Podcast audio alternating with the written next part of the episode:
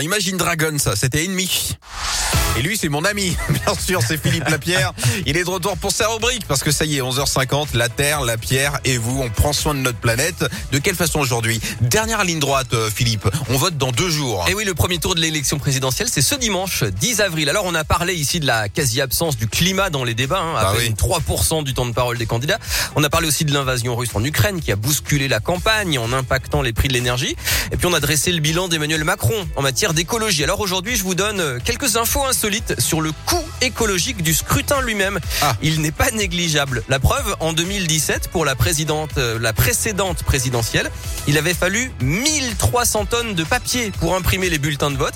Au nom des 11 candidats du premier tour, plus d'un milliard de bulletins en papier recyclé. Si on les avait mis côte à côte, on aurait fait quatre fois le tour de la Terre. Alors parfois, il y a des loupés. hein. En 2002, on annonçait un duel entre Lionel Jospin et Jacques Chirac au deuxième tour. Et finalement, c'est Jean-Marie Le Pen qui s'était qualifié.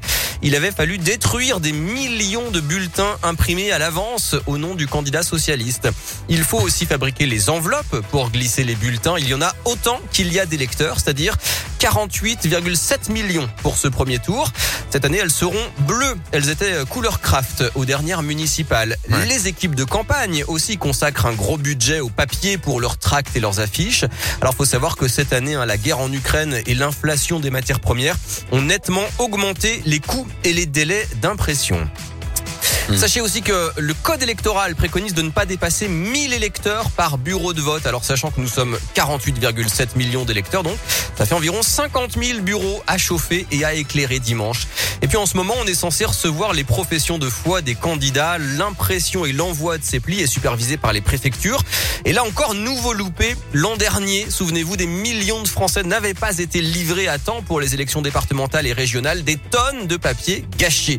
Et puis notez enfin, pour terminer, que l'État prend en charge le coût du papier et de l'impression de ces professions de foi, Ouais. mais uniquement si elles sont produites avec du papier de qualité écologique. Ce qu'il y a de bien avec vous, euh, Philippe Lapierre, c'est qu'à tous les coups, on apprend quelque chose. Et c'est ça qu'on aime chez vous. J'ai été ravi de passer cette semaine à vos côtés. Et rendez-vous, bien sûr, ce lundi, dès 11h50 pour le retour de votre rubrique. La Terre, la Pierre et vous. Une rubrique à retrouver dès maintenant en podcast sur radioscoop.com. Les amis, dans un instant, dès midi, retour de Tu connais la chanson. Une fois de plus, on mettra l'un ou l'une d'entre vous dans un avion. Destination de votre choix, quelque part en Europe, plus de 1200 destinations. Voilà, trois jours de nuit, un très beau séjour qu'offre Radioscoop et ça se passe là dans quelques minutes dans Tu connais la chanson. En attendant Color Blast, voilà Message in the Bottle. Écoutez, c'est maintenant et c'est pour finir correctement.